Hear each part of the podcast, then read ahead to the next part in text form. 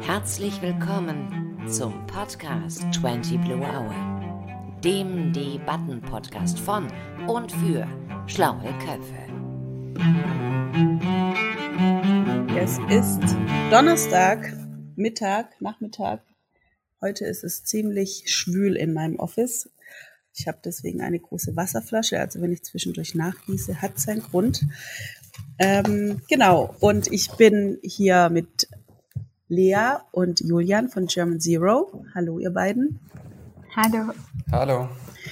Wir äh, werden heute sprechen über das Thema Klimapolitik. Es ist die fünfte Aufnahme unseres Debattenpodcasts 20 Blue Hour. Insofern ein ja, ähm, tolles Thema zu diesem fünften Podcast, wie ich finde, weil es ein Thema ist, das gerade in aller Munde ist. Ähm, und das, ja, ist, wie es leider so ist, über eine ähm, das Wort Klimakatastrophe eigentlich gekommen, denn früher haben wir immer über Klimawandel gesprochen oder Klimapolitik. Und ähm, ich denke, alle diejenigen, die in irgendeiner Art und Weise letzte Woche Internet oder Telefon oder Fernseher zur Verfügung hatten, haben, so ging es mir zumindest, einen veritablen Schockmoment erlitten, ähm, zu sehen, wie ja sprichwörtlich das Wetter über eine Gruppe von Menschen hereingebrochen ist, die jetzt nichts mehr haben, zum großen Teil. Und ähm, wir haben die Nachberichterstattung gesehen. Es ist wirklich katastrophal und schlimm und sehr traurig. Und ähm, ich denke, ja, mit dem gebotenen Abstand wird sich da eine größere Diskussion darüber entspannen, wie wir jetzt, spätestens jetzt, anfangen müssen zu begreifen, dass wir etwas tun. Und ich bin deswegen extrem froh, heute Lea und Julian da zu haben, die äh, mit German Zero tatsächlich auf der Seite der MacherInnen stehen im Bereich Klimapolitik, denn German Zero als Organisation, als Verein, als Bürgerinitiative, als parteinahe, politiknahe Organisation, das werden wir heute klären, ähm, ein Gesetzes ja, Paket, kann man sagen, entwickelt hat auf Grundlage des Pariser Klimaabkommens, Vorschläge entwickelt hat, wie die deutsche Politik und vielleicht auch später globale Akteure konkret daran arbeiten können, die 1,5 Grad Marke nicht zu überschreiten, wie wir das wirklich ganz konkret hinbekommen. Und ich denke, nach ja, den letzten Tagen ist wirklich allen klar geworden, dass das keine blödes Wort, Schönwetterpolitik ähm, mehr ist, über die wir sprechen, ein bisschen Klima hier, ein bisschen Klima da. Nein, es ist ein, das primäre Ziel, äh, um das es gerade gehen muss. Ja, das ähm, führt mich auch zu meiner ersten Frage. Julian, du hast mir ja schon im Vorgespräch gesagt und ich bin dir ganz dankbar, dass äh, es trotzdem geklappt hat, dass du dich im Urlaub befindest.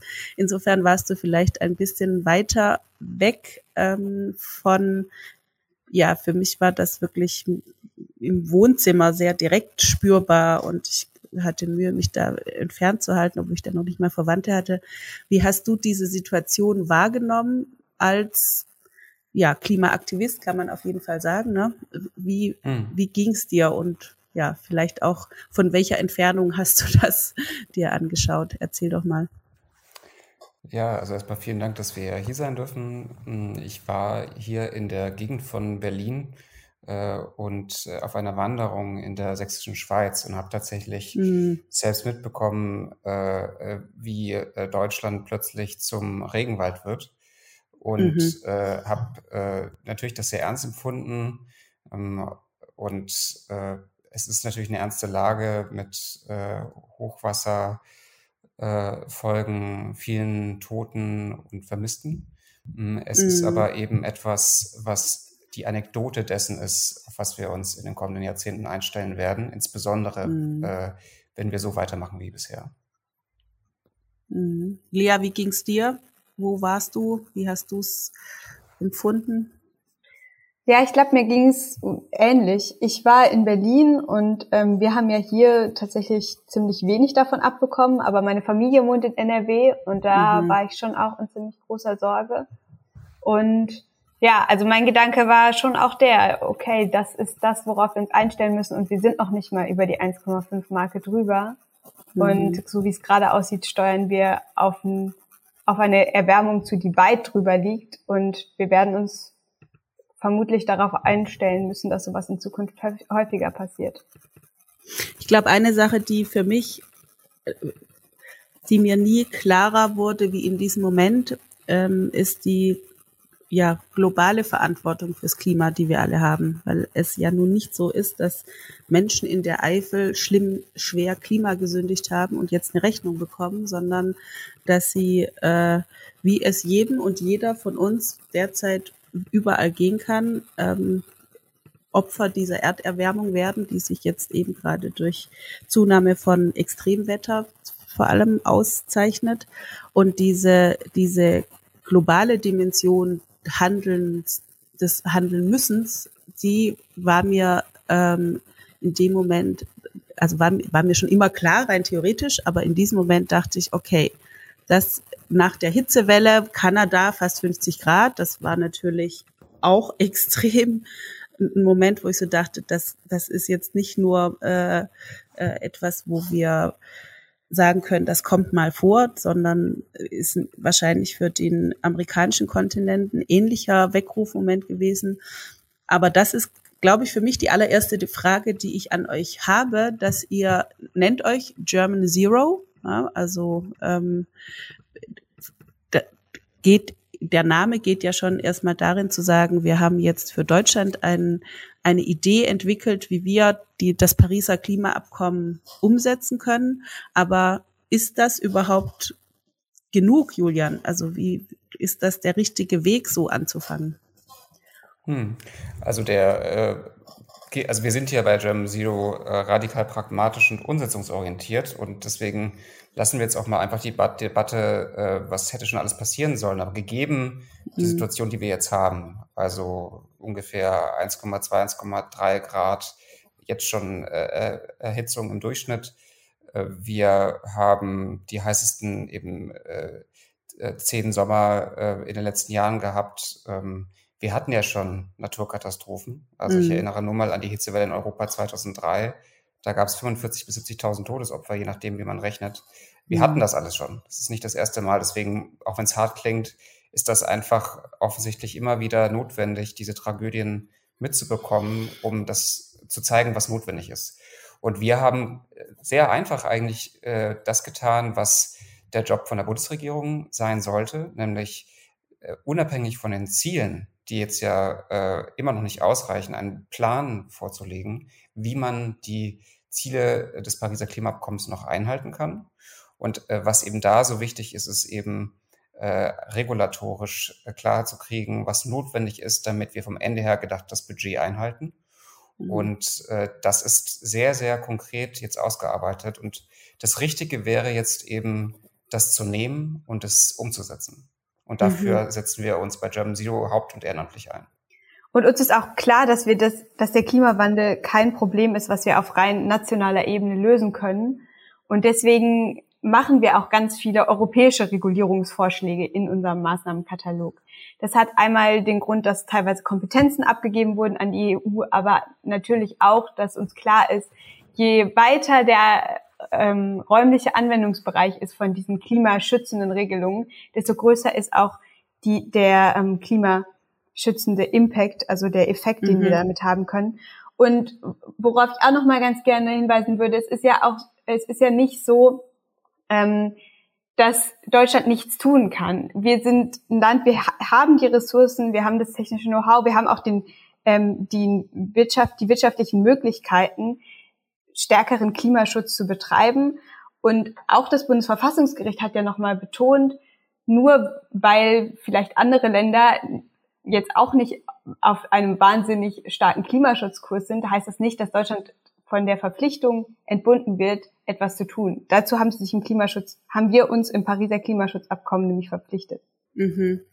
Ähm, also gut, das ist jetzt sozusagen vielleicht auch eine Art, Deutschland ist ja gerne Vorbild. Der, mir scheint es so zu sein, dass wir diese Vorbildfunktion, die wir in der, der klassischen sozialen, liberalen Marktwirtschaft lange gespielt haben, gerade ziemlich aufs Spiel setzen ähm, durch träges Handeln. Da gibt's verschiedene Bereiche, wo ich das beobachte.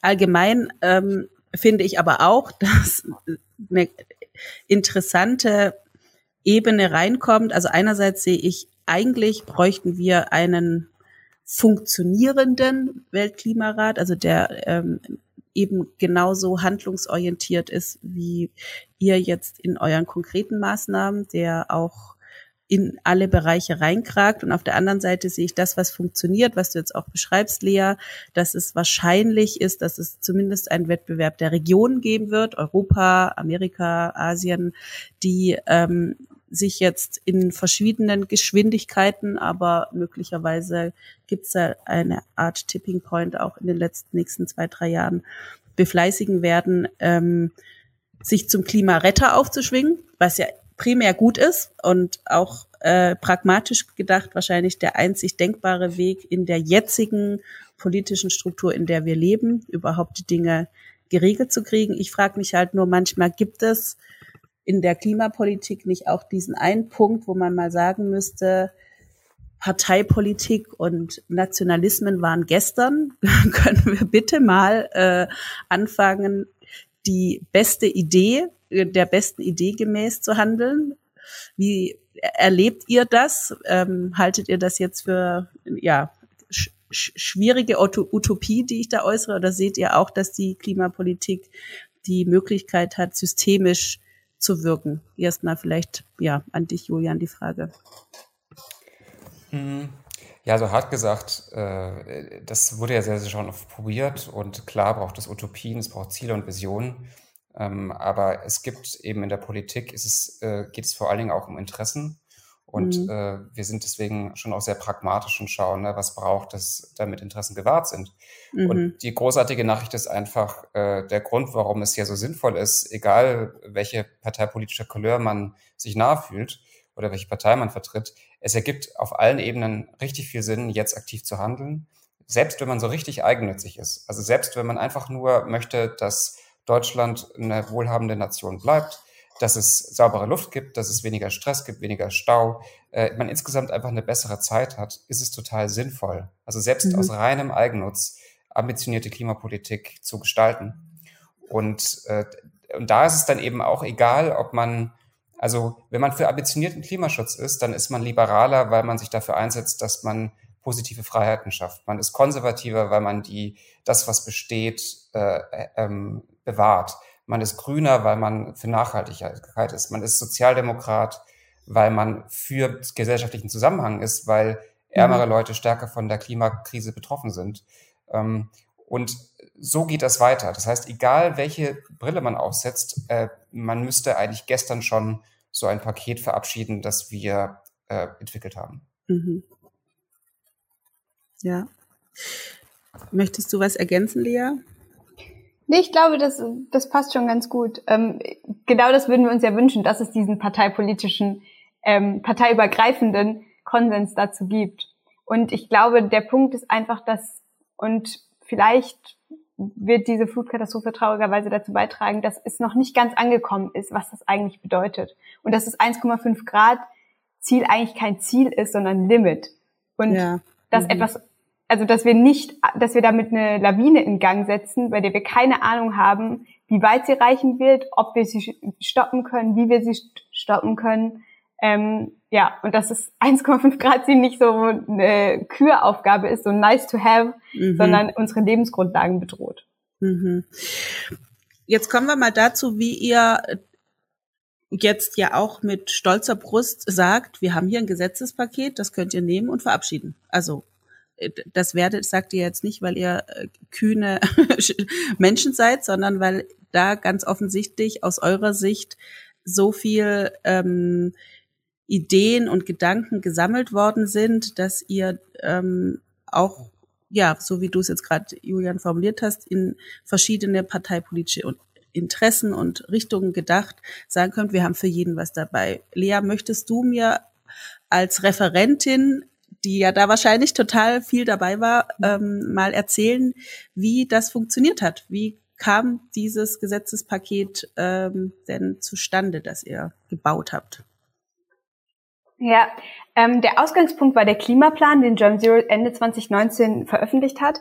Und dann haben wir uns den angeschaut, haben geguckt, an welchen Stellen braucht es noch Recherche, an welchen Stellen wollen wir etwas abändern und haben ein ziemlich großes Rechercheteam aufgebaut, was überwiegend aus Ehrenamtlichen besteht. Also wir haben zwischenzeitlich mit etwa 150 Ehrenamtlichen daran gearbeitet. Wir haben alle Studien, die wir irgendwie in die Finger bekommen konnten, ausgewertet. Wir haben eine große Wissensdatenbank aufgebaut und haben uns dann angeschaut, okay, welche, was sind die Hauptprobleme im Klimaschutzbereich und wie können wir die angehen? Was sind die rechtlichen Optionen, wie diese Probleme gelöst werden können? Was sind die Argumente, die dafür und dagegen sprechen? Und daraus haben wir dann ein System gebaut. Also ähm, unser Gesetzespaket funktioniert sektorübergreifend. Das ist eine der zentralen Herausforderungen in der Klimaschutzpolitik, ist ähm, die, dass es einfach, dass es nicht nur reicht, zum Beispiel den Energiesektor umzukrempeln, sondern dass es auch in den Verkehrsbereich reingeht. Es geht in den Landwirtschaftsbereich rein, es geht in den Industriebereich rein.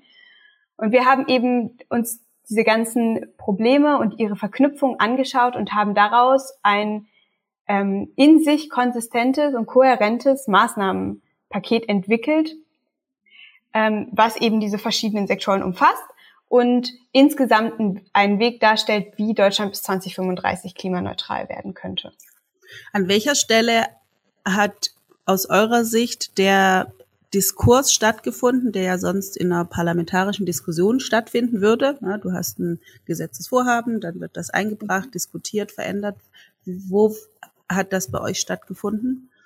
Ja, wir hatten zwei Feedback-Schleifen. Einmal eine Expertinnen-Feedback-Schleife. Also wir haben zunächst Thesen entwickelt und haben die dann und haben dann ähm, Expertinnen aus möglichst verschiedenen Bereichen an einen Tisch gebracht, also wissenschaftlichen Institutionen, mhm. aus der Verwaltung, ähm, von Natur- und Umweltverbänden und auch ähm, Industrievertreterinnen und haben mit denen diese Thesen diskutiert und haben uns das Feedback geholt, haben das wiederum eingearbeitet und, hab, und dann haben wir das noch in unserer Bürgerbeteiligungsplattform, unserem Zero Lab, das war dann die zweite Schleife, da haben wir dann diese Lösung nochmal zur Diskussion gestellt.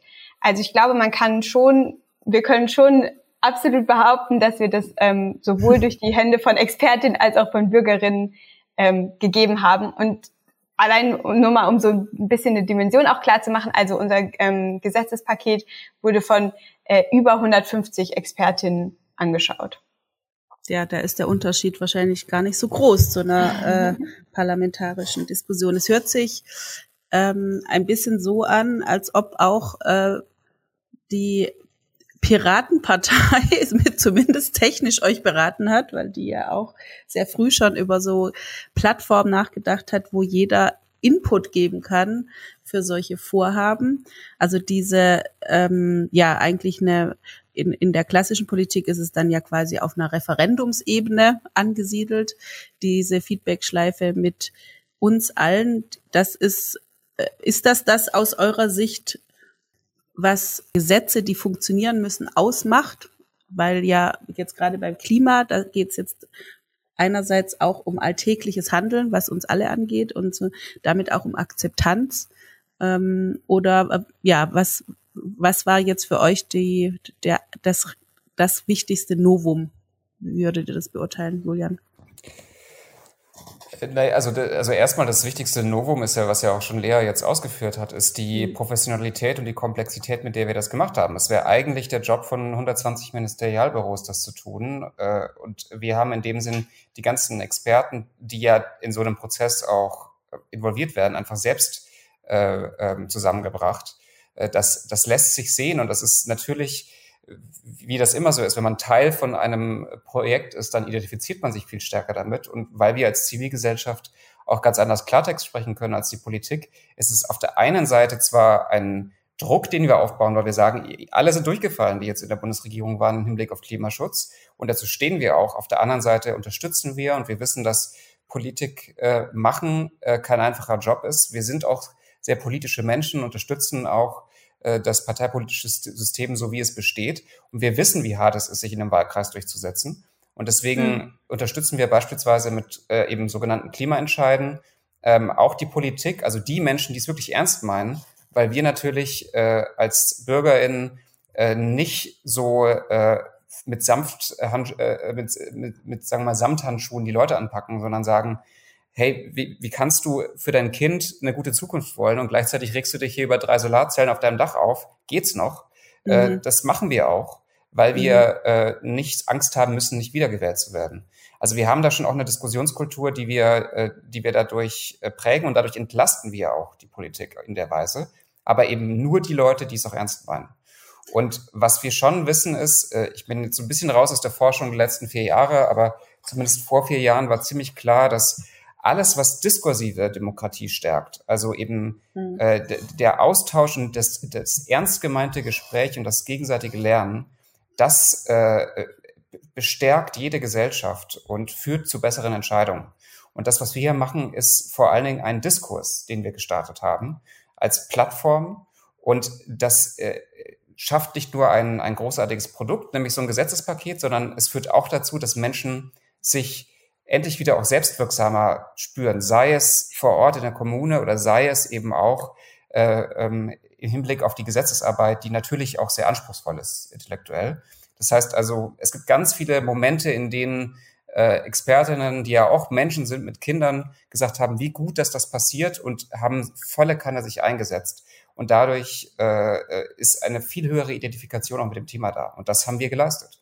Ja, und ich, und ich glaube, was unsere Arbeit auch ausmacht, ist, dass wir nicht gesagt haben, unser, also dass wir nicht, unser Ziel nicht war, das tagespolitische Geschäft, das klimapolitische Geschäft einen Schritt in die eine oder in die andere Richtung zu verschieben, ähm, ich weiß jetzt, also zum Beispiel die CO2-Flottengrenzwerte um fünf Milligramm hoch oder runter zu setzen, sondern unser Ziel war aufzuzeigen, was es eigentlich braucht für die Einhaltung des 1,5 Grad Limits.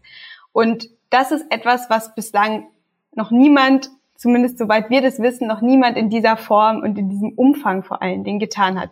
Keine der derzeit im Bundestag vertretenen politischen Parteien hat ein Konzept, wie man zu 1,5 Grad kommen könnte.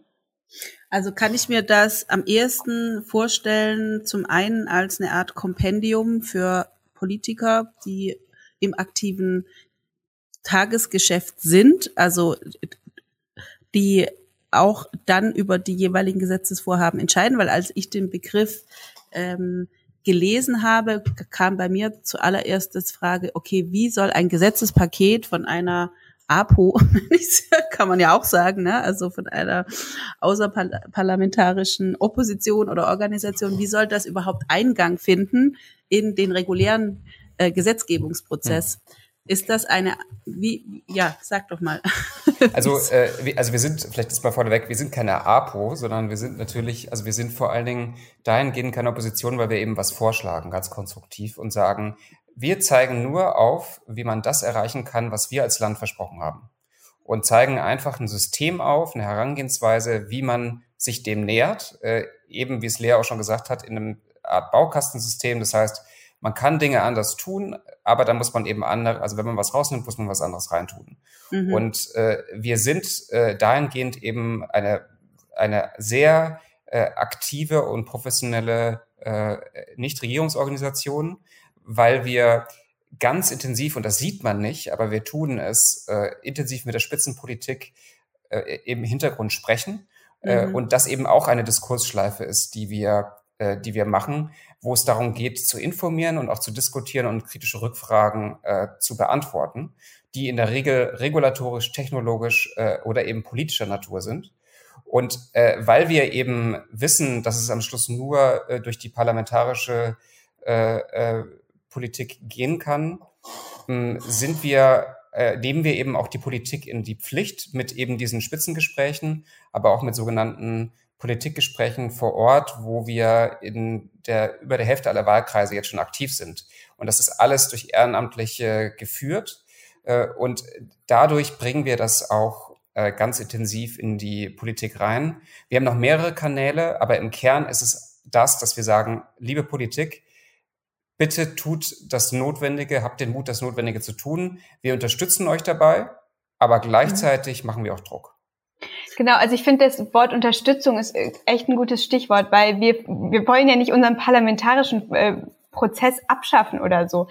Auf keinen Fall, sondern wir sehen das eben eher wirklich als Unterstützungsleistung für die PolitikerInnen, weil uns eben auch klar ist, dass die nächste Bundesregierung die letzte ist, die diesen Kurs noch, die, wenn sie jetzt eben die notwendigen Schritte tut, noch diesen Kurs auf diesen 1,5 Grad Kurs wieder einschwenken könnte.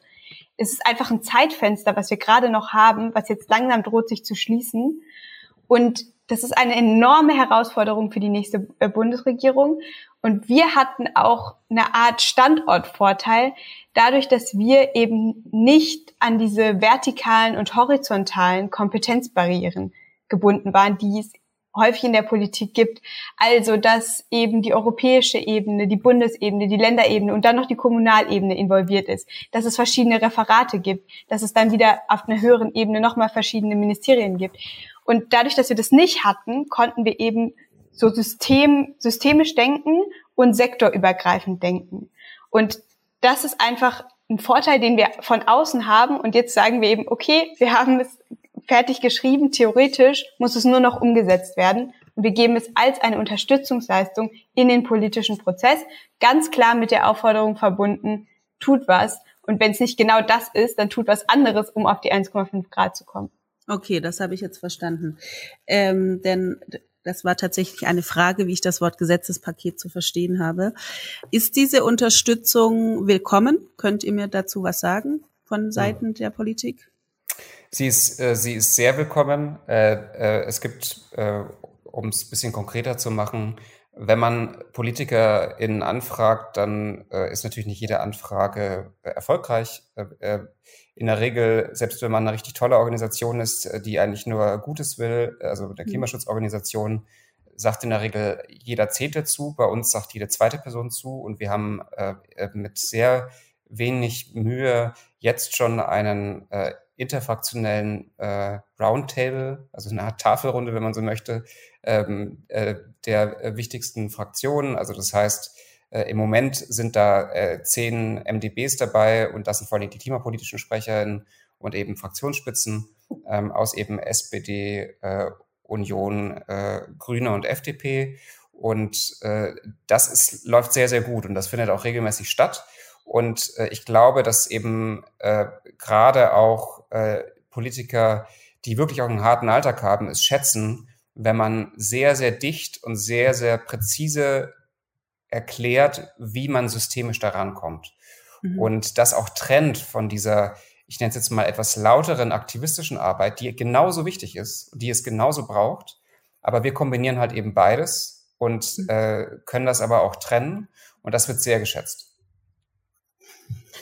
Und auf der anderen Seite habt ihr ja, das fand ich ganz spannend zu sehen, ähm, ein Trick, gemacht oder ja, wahrscheinlich habt ihr euch das gut überlegt, dass ihr über die Kommunen, also ähm, Graswurzelbewegungsmäßig über die Kommunen diese einzelnen Klimaentscheide startet, die also dann, wenn ich das richtig verstanden habe, korrigiert mich dazu führen, dass Städte sich ähm, zur Klimaneutralität ähm, verpflichten und das sozusagen dann also wie eine Zange, Zangenbewegung versucht von oben und von unten umzusetzen. Hm. Ähm, ihr habt, wenn ich das richtig verstanden habe, die Hälfte der deutschen Kommunen da jetzt schon äh, mit ehrenamtlichen ähm, Organisationen bestückt oder was ist da der Stand? Also der Stand ist der, dass, äh, also einmal absolut haben wir derzeit 50 aktive Klimaentscheide. Äh, das heißt, es leben derzeit über 14 Millionen äh, Menschen in einer Kommune mit Klimaentscheid. Was aber noch viel interessanter ist, ist, dass es eben eine Verdopplung innerhalb der letzten acht Wochen ist. Okay. Und wir werden, also die Dynamik steigt weiter an, weil wir klassisch wie ein Startup eben Strukturen schaffen, die skalierbar sind. Mhm. Und äh, das ist eben, sagen wir mal, ein wichtiger Pfeiler, ein wichtiger Katalysator.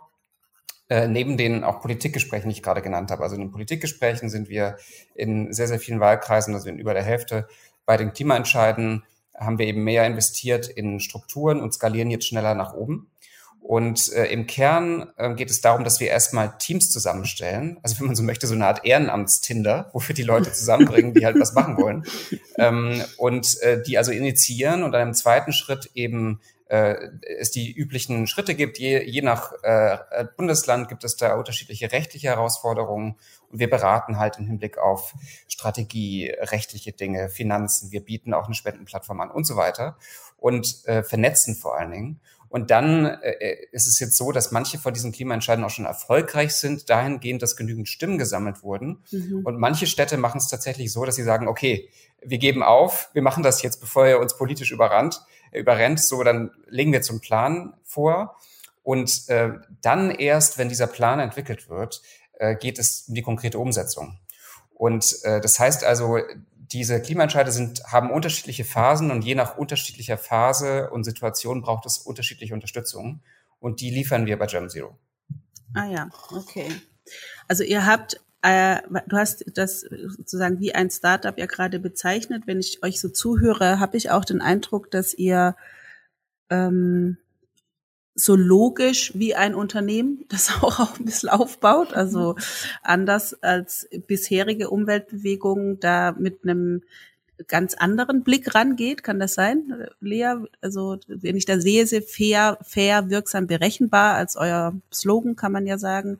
Da ist mir vor allem dieses berechenbar aufgefallen. Das ist sicherlich ein Wort, das ich im Zusammenhang mit hm, ja Klima oder sagen wir mal, grüner Initiative habe ich das selten gelesen. So, das finde ja. ich doch sehr interessant. Doch, also wir haben schon auch ein sehr systematisches Vorgehen und ähm, der Hintergrund von diesem Berechenbar ist natürlich, dass wenn wir sagen, okay, es steht 1,5 Grad drauf und wir sagen, wir sind die einzige Organisation, die bisher einen Plan oder eben ein Gesetzespaket hat, um diese 1,5 Grad zu erreichen, ähm, dass wir dann auch nachweisen, ähm, können, dass auch wirklich 1,5 Grad drin sind. Und deswegen haben wir ein sehr gut aufgestelltes Bilanzierungsteam, das eben diese einzelnen Maßnahmen auf ihre Wirkung hin bilanziert und ähm, genau dann auch nach außen tragen kann, dass wir tatsächlich damit auf die 1,5 Grad kommen. Und vielleicht noch mal zu dem, ähm, ja, dass wir da vielleicht anders auch agieren als andere Organisationen. Ich vielleicht schließen wir da auch ein bisschen eine Lücke äh, an der Stelle, dass wir einerseits eben dieses sehr wissenschaftliche Vorgehen, ähm, das ist ja im Grunde einfach eine gigantische Studie, die wir da veröffentlicht haben. Also allein der mhm. Verkehrsbereich hat, da sind etwa 500 Fußnoten drin enthalten. Ähm, eine Metastudie. Genau, es ist eine Art Metastudie, eine Auswertung von, von allen Vorschlägen, die, derer wir habhaft werden konnten und dass wir das eben verbinden mit diesem eher aktivistischen Teil, mit, den, mit der klaren Forderung an die Politik, das umzusetzen. Ähm, ich glaube, diese Kombination ist tatsächlich noch neu. Ja, und das war das, was hatte ich äh, auch schon an Julian anfänglich gesagt, mich besonders interessiert. Äh, ich bin ja von 20 Blue und 20 Blue baut interdisziplinäre äh, Expert Hubs für Beratung auf. Also wir machen im Grunde auch regelmäßig solche äh, Zusammenschauen zu kleineren Themen ähm, für Unternehmen, für politische Organisationen. Und ähm, du, wir haben jetzt in verschiedener Hinsicht da zumindest von der Ar Arbeitsweise habe ich, so wie ihr das mit den Feedback Loops und ähm, der Zusammenstellung und dem interdisziplinären ähm, ja, interdisziplinären Research und der, dem Diskurshaften, da haben wir sehr viele Ähnlichkeiten, kann ich euch sagen. ähm, und ich fand jetzt auch spannend, dass ich das Wort inter, interfraktionell, intersektoral, interdisziplinär sehr, sehr häufig ähm, gehört habe. Ist das aus eurer Sicht die einzige, der einzige Weg, wie man die Komplexität der Gegenwart überhaupt in den Griff bekommt, Lea? Ja, also das glaube ich wirklich. Ich habe das ja vorhin schon mal kurz ähm, angerissen. Das Thema Klimawandel spielt einfach nicht nur auf Energie, auf klassische Energiethemen ein, sondern auch auf alle anderen Sektoren. Und was wir ja auch gemacht haben, war eben so ein Regelungsgebilde zu bauen. Und dafür braucht man eine Form von Überblick und dafür muss man in alle Bereiche reingeschaut haben. Ähm, das ist auch nochmal einer unserer, ja, unserer Kernpunkte, dass wir nicht mehr so sehr den Fokus darauf legen, was kann ich als einzelne Person tun, sondern eben, was müsste auf dieser Metaebene passieren, was muss politisch an Regulierungsvorschlägen ähm, durch, mhm. was muss auf den Weg gebracht werden, was muss umgesetzt werden. Und das kann nur funktionieren, wenn man diese ganzen verschiedenen Teil, äh, Blickwinkel sieht. Und es ist auch extrem bereichernd, kann ich einfach nur persönlich sagen, so zu arbeiten, weil wir eben diese wissenschaftlichen, technologischen, äh, mathematischen, physikalischen Punkte zusammenbringen mit ja. dem juristischen. Mhm. Ähm, und ja, ich habe sehr, sehr viel gelernt bei der Arbeit. Ja, das äh, kann ich nur, das äh, fühle ich, I feel it. Das geht mir auch tatsächlich jeden Tag so. Kannst du vielleicht nochmal für unsere ZuhörerInnen äh, ein bisschen mehr zum Thema Intersektoralität sagen? Das ist was, was man jetzt im Alltag ja nicht so oft vor Augen hat. Was bedeutet das konkret? Was habt ihr da im Gesetzespaket berücksichtigt? Ja. Mhm. Ähm, also das bedeutet vor allen Dingen, dass vielleicht macht es am meisten Sinn, mit dem Energiebereich anzufangen. Mhm.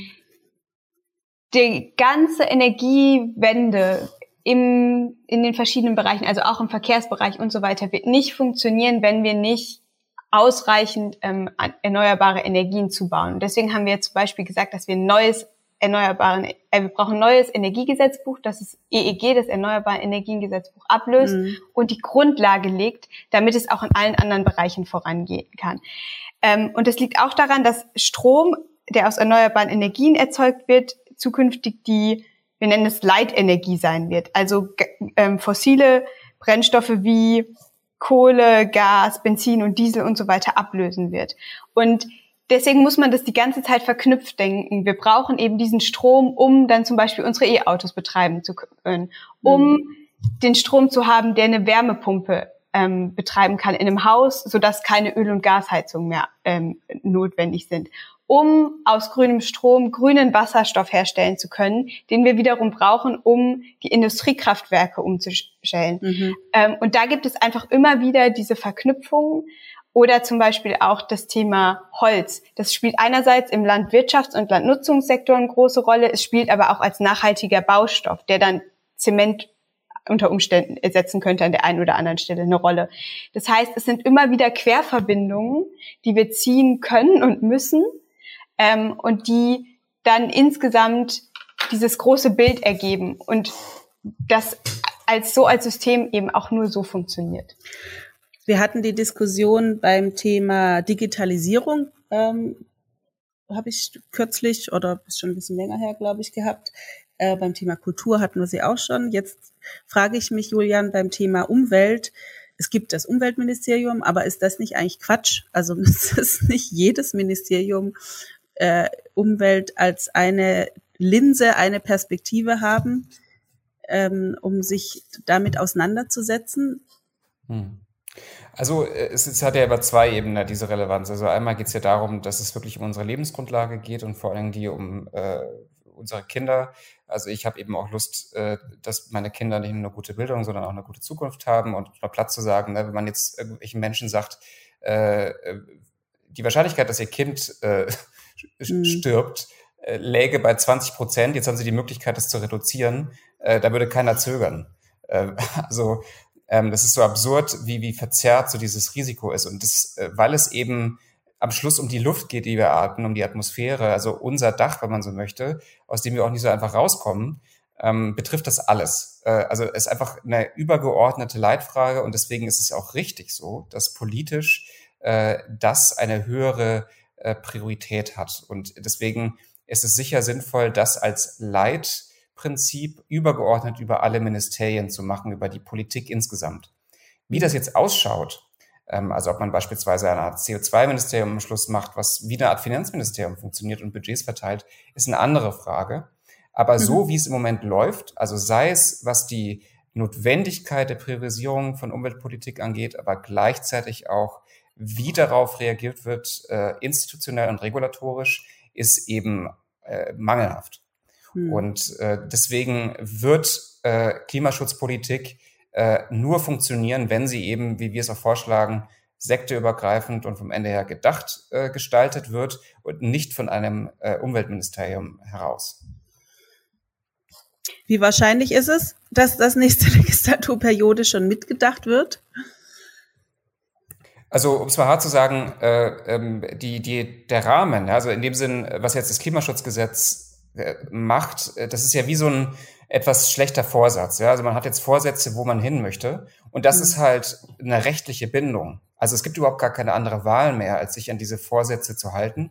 Aber das Schwierige ist natürlich, wie geht man damit um?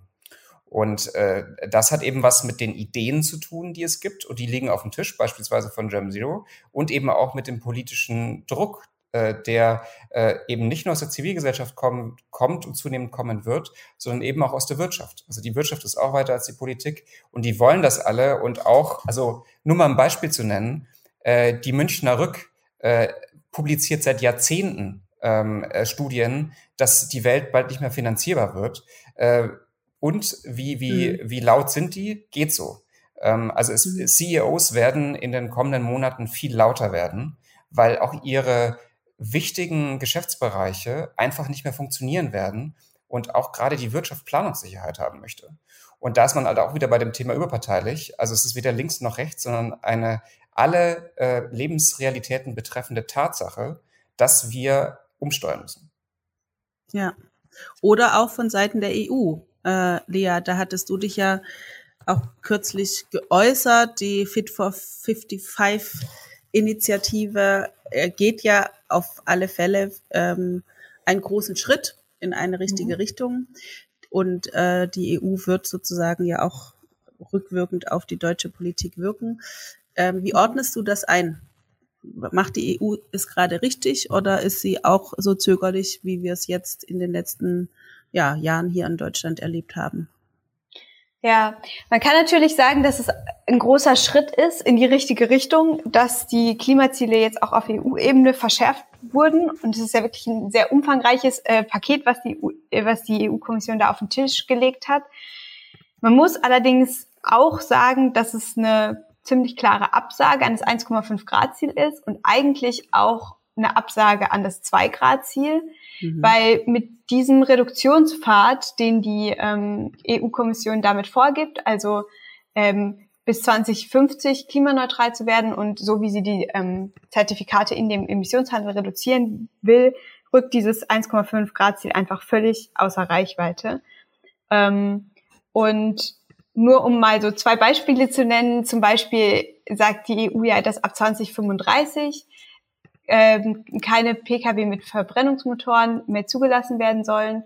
Und wenn man sich eben die Zahlen anschaut, dann ist relativ klar, dass um dieses 1,5 Grad Ziel noch zu halten, das eigentlich schon zehn Jahre früher passieren müsste. Mhm. Ähm, ein anderes mhm. Beispiel ist, dass die Sanierungsrate für Gebäude, die die EU vorgeschlagen hat, und da muss man auch sagen, dass sie die nur für öffentliche Gebäude vorgeschlagen hat, dass die auch bei weitem nicht reichen würde und eigentlich auch auf alle Gebäude ausgedehnt werden müsste, um dieses Ziel der Klimaneutralität äh, rechtzeitig zu erreichen.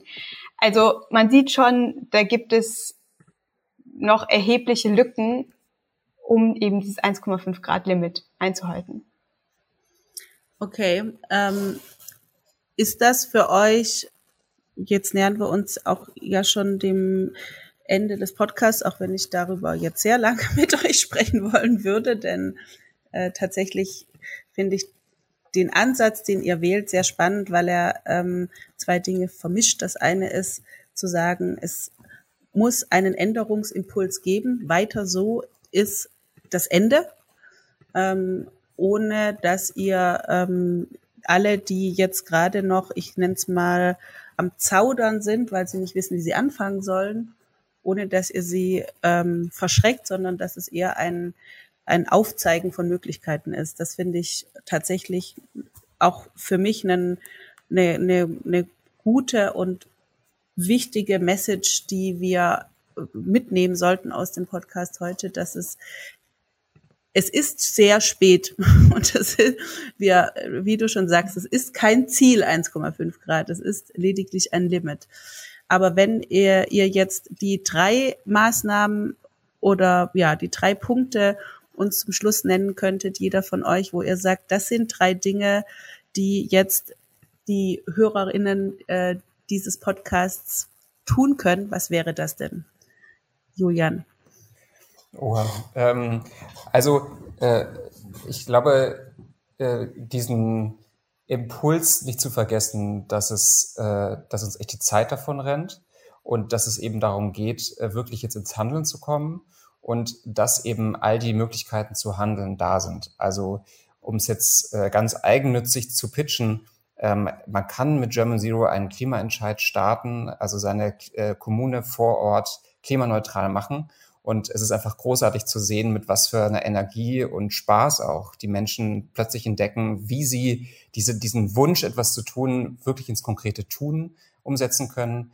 Ähm, es ist so, dass es ganz viele Netzwerke gibt, in denen man aktiv ist. Äh, wenn man Unternehmer ist, kann man sich äh, uns anschließen und einfach auch ganz aktiv auch in seinem Job äh, außerhalb von, sagen wir mal, den üblichen ähm, äh, Milieus wirklich sagen, Leute, äh, das ist ein Business Case oder Leute, das wird einfach richtig teuer ähm, auf die lange Frist für mein Unternehmen.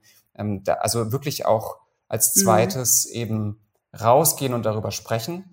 Und das dritte ist natürlich, ähm, wir freuen uns immer über Spenden. Das, was wir machen, ist, glaube ich, großartig. Mhm. Und äh, wir haben inzwischen 1000 Ehrenamtliche, also über 20 Ehrenamtliche pro Hauptamtlichen. Und äh, ich glaube, es ist einfach auch Zeit für eine professionelle und schnell agierende Zivilgesellschaft, die jetzt die Politik auch einfach nicht mehr aus der Verantwortung nimmt. Und damit äh, kann German Zero, glaube ich, äh, kann sich da sehen lassen mit dem, was mhm. wir da in 18 Monaten auf die Straße gebracht haben. Okay. Lea, drei Dinge. Ja, also was mir auch noch einfällt, ist, dass wir diese Lokalgruppen haben, die unser Gesetzespaket an zu ihren Abgeordneten tragen. Also das sind einmal, das ist nochmal ähm, noch mal teilweise ein bisschen andere Gruppen als die, die die Klimaentscheide vor Ort auf kommunaler Ebene machen. Das, was ich jetzt meinte, sind die Lokalgruppen, die eben zu ihren Bundestagsabgeordneten gehen und sagen, hey, German Zero hat eine Idee. Und das ist ein Konzept, was funktionieren könnte und würde ähm, und so eben auch nochmal unser Projekt unter den Bundestagsabgeordneten äh, bekannter macht, ähm, machen. Das ist auf jeden Fall was, wo wir jeden und jede äh, Unterstützung, Unterstützerin äh, gut gebrauchen können. Und der andere Punkt, an den ich gerade noch gedacht habe, ist eben wählen gehen.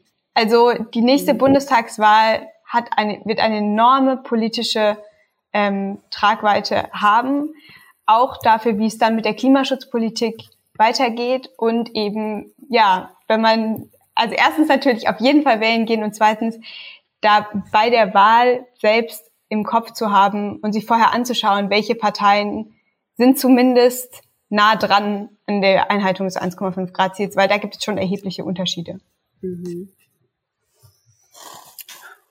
Ja, okay. Also dieses Thema wird uns weiter begleiten, definitiv. Wir werden, so hört sich das zumindest für mich an, von German Zero weiter hören. By the way, coole Social Media Clips, die ihr da teilweise habt. Ich mag auch eure Social Media Auftritte generell sehr. Ähm, Finde ich ja auch einen ganz wichtigen ähm, Ort. Ich nenne es immer Ort mittlerweile. Social Media ist für mich ein digitaler Ort, wo man sich trifft und ähm, ja, wünsche euch da tatsächlich weiterhin viele Ideen. Ich werde mir das jetzt auf jeden Fall gut anschauen und möglicherweise gibt es auch Gelegenheiten für weiteren Austausch. Ich finde es mega spannend, mega wichtig und weiß auch, dass meine zwei Kinder halbwüchsig und ähm, manchmal hören sie auch meinen Podcast, sich über dieses Thema ganz sicher gefreut haben.